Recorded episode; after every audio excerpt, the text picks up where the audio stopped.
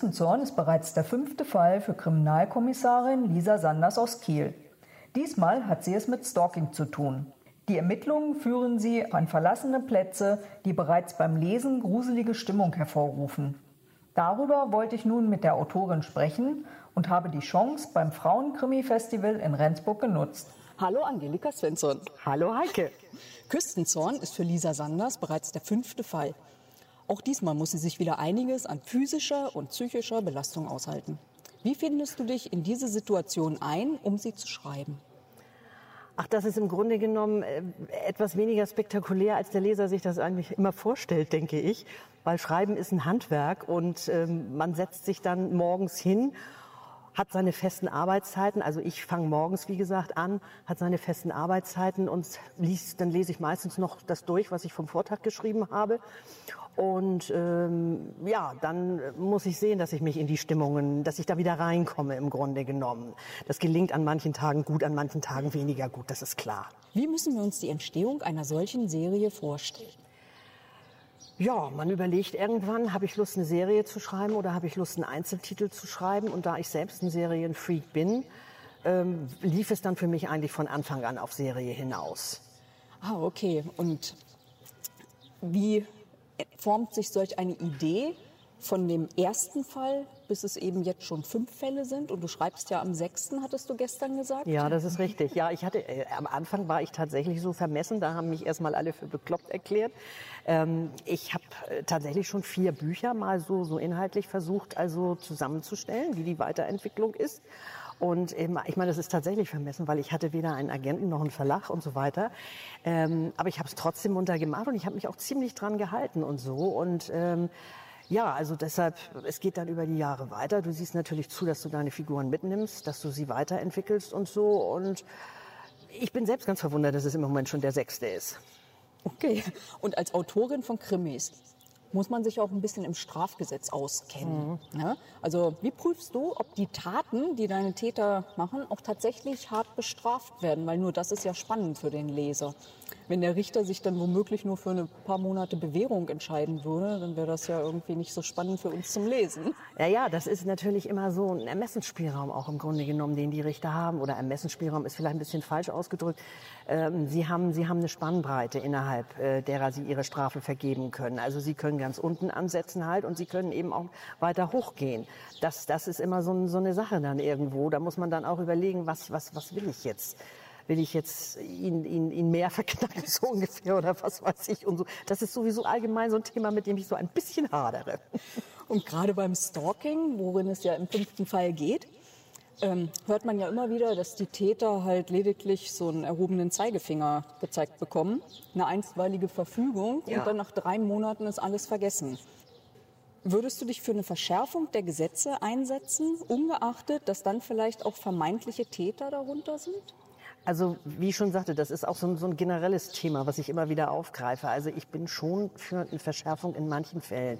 Ich bin aber auch, wie gesagt, dafür, dass eben Richter dann auch mal das oberste Strafmaß nehmen, weil ähm, ich finde, äh, der Resozialisierungsgedanke ist sehr wichtig. Aber bei einem Intensivtäter, der nun schon, ich weiß nicht, 20, 30 Mal äh, Taten begangen hat, unterschiedlicher Schwere und so, da immer noch an den Resozialisierungsgedanken zu denken. Also ähm, das ist etwas, was ich nicht nachvollziehen kann. Und wenn man so das in der Presse liest oder was weiß ich, habe ich gemerkt, stehe ich mit dieser Meinung definitiv nicht alleine. Und ein weiteres Thema sind ja die Lost Places im fünften Fall von Lisa. Die faszinieren dich auch offenbar. Ja. Wie viele hast du während deiner Recherche aufgesucht? Ja, da muss ich mich jetzt outen, liebe Heike. Ich habe nämlich keinen einzigen aufgesucht. Nein, es ist tatsächlich so. Ich habe angefangen natürlich mit Internetrecherche. Ich habe dann gesehen, dass es in Schleswig-Holstein gar nicht so viele gibt. Und die, die es gibt, die sind gar nicht so interessant für mich gewesen, weil das sind dann teilweise alte Militärgelände oder was weiß ich gewesen. Ähm, Fakt ist auch, dass man auch viele gar nicht rauf darf, dass die auch gesperrt sind, dass die auch ähm, gefährlich sind, die zu betreten und so, weil sie dann teilweise einsturzgefährdet sind oder was auch immer. Und ähm, ich habe mich also im, im Netz da wirklich hemmungslos bedient. Es gibt sehr, sehr interessante Sachen ähm, so östlich von Berlin und dann immer weiter äh, östlich und so weiter. Da habe ich, hab ich also tolle Motive gefunden und habe mir ein YouTube-Video nach dem anderen angeguckt, ehrlich gesagt. Und ich selbst, wenn ich, wenn ich das manchmal so gesehen habe, das sind ja meistens so junge Männer, die dann äh, diese, diese Touren unternehmen. Äh, wie die, also auf was für haarsträubenden Pfaden die dann teilweise wirklich in diese Gebäude reingekommen sind, über einsturzgefährdete Dächer und weiß der Geier was. Also dafür bin ich auch ein bisschen zu alt, ehrlich gesagt.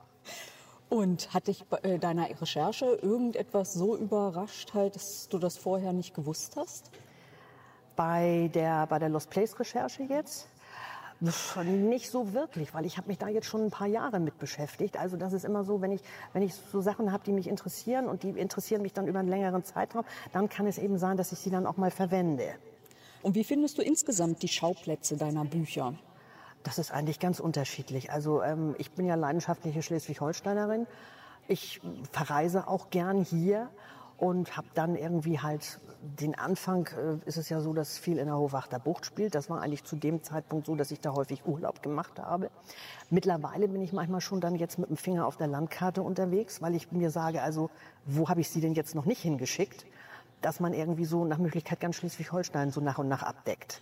Und wie gehst du selber beim Schreiben mit Unsympathen auf Distanz? Oh, ich liebe es. Ich liebe es mit Unsympathen. Da wirst du, frag jeden Schauspieler. Jeder wird dir sagen, dass es hundertmal interessanter ist, die Rolle des Antagonisten als die des Protagonisten zu spielen. Und ich habe jetzt in diesem sechsten Buch, ähm, das ich schreibe, habe ich jetzt zum ersten Mal einem Unsympathen auch eine Erzählerstimme gegeben. Und das ist, äh, das ist also wirklich, es bringt unheimlichen Spaß, weil du selbst, jeder Mensch hat dunkle Seiten. Äh, wir sind zivilisiert, wir lassen sie nicht raus. Aber bei so jemandem kannst du das. Und da kannst du auf Deutsch gesagt mal so richtig die Sau rauslassen. Und das bringt Spaß. Ja, Lisa hat ja im letzten Fall dann auch eine sehr dominante Kollegin an die Seite gestellt bekommen, die sogar ihrem beruflichen Weg schaden will. Glaubst du, in einem Beruf, wo es auf, auf Vertrauen der Kollegen ankommt, sind Intrigen weit verbreitet? Ja, das ist unterschiedlich. Ich meine, die Polizeifamilie, wie sie sich immer nennen, ist ja auch nur eine große Firma mit, ich weiß nicht wie vielen, 10.000, äh, 100.000 äh, Mitgliedern. Ähm, Intrigen gibt es in jeder Firma. Es gibt, ähm, es gibt das Machtgefüge, es gibt den, die Gier nach Macht, äh, immer weiterzukommen und was weiß ich und so. Also, ähm, und wenn ich mir so die Vorgänge in unserer schleswig-holsteinischen Landespolizei, was da so in den letzten Jahren äh, war, wo dann auch der neue Innenminister dann auch ein paar Spitzen abgesetzt hat und so, wenn ich mir das dann so angucke, dann denke ich, ja, der Verein ist auch nicht so ganz ohne. Und Lisas Beziehung halt ist ja auch nicht so ganz alltäglich. Wie kann deine Protagonistin eigentlich noch ihren Job vernünftig machen bei diesen ganzen Baustellen? Ja, weil sie eine gute Kripo-Beamtin ist, ganz einfach. Also, und ich habe mal einen schönen Satz gelesen und den kann ich auch unterstreichen. Wer seine Protagonisten liebt, schickt sie durch die Hölle. Weil ich finde nichts lang, also ich denke, ein Krimi erlebt ja, ähm, er lebt vom Kriminalfall, aber er lebt meiner Meinung nach eben auch von dem äh, Privatleben der Protagonisten. Das trennen viele und sagen, ich möchte nur das eine, ich möchte nur das andere, aber die meisten wollen, glaube ich, beides. Und da musst du so den goldenen Mittelweg finden. Und ja, ich mache es gerne, wenn ich Lisa dann so ein bisschen was äh, da gebe, wo sie dran zu knacken hat. Und wie viel von dir selber steckst du in diese Charaktere? Also ich weiß ein paar Sachen. Also ich äh, koche zum Beispiel, also alles was Kochen, Backen, hausfrauliche Fähigkeiten und so, sind mir genauso fremd wie Lisa irgendwo. Ich bin äh, Lies, genauso stur wie Lisa. Ich bin, äh, habe ein genauso großes äh, Gerechtigkeitsempfinden wie sie. Und das sind so die, die ich benennen kann. Ich denke, mein Umfeld, ähm, das dann beides kennt, die Bücher und mich, die können bestimmt noch ein bisschen mehr dazu sagen. Und erinnerst du dich noch an den Moment, wo du selber gedacht hast, ich schreibe jetzt ein Buch? Das war ähm, vor meinem 50. Geburtstag. Ich arbeite ja seit meinem 18. Lebensjahr beim NDR in Hamburg oder habe gearbeitet. Mittlerweile bin ich ja im Vorruhestand. Und da war es also wirklich so, dass man viel gemacht hat und so weiter und so fort. Und, ähm, aber irgendwann wird es auch dann halt Routine. Und ähm, vom 50. habe ich gedacht, also äh, ja, wie war es das jetzt oder so? Was möchtest du denn jetzt eigentlich noch mal machen? Und so ist so langsam diese Idee geboren. Und wie kommt es, du hattest mal auf Facebook geschrieben, dass deine Krimis nach der Überarbeitung mehr Seiten haben? ja, das habe ich eigentlich erst so bei den letzten beiden Büchern festgestellt, weil meine Rohfassungen sind sehr dialoglastig. Also Dialoge scheinen mir am leichtesten zu fallen, das Schreiben der Dialoge. Und dann, äh, so eine Rohfassung ist teilweise wirklich, äh, das ist harte Arbeit. Das bringt auch nicht immer Spaß, das Erstellen einer Rohfassung. Das höre ich auch von anderen. Ich dachte immer, da stehe ich alleine. Nee, also die Überarbeitungen bringen eigentlich wesentlich mehr Spaß.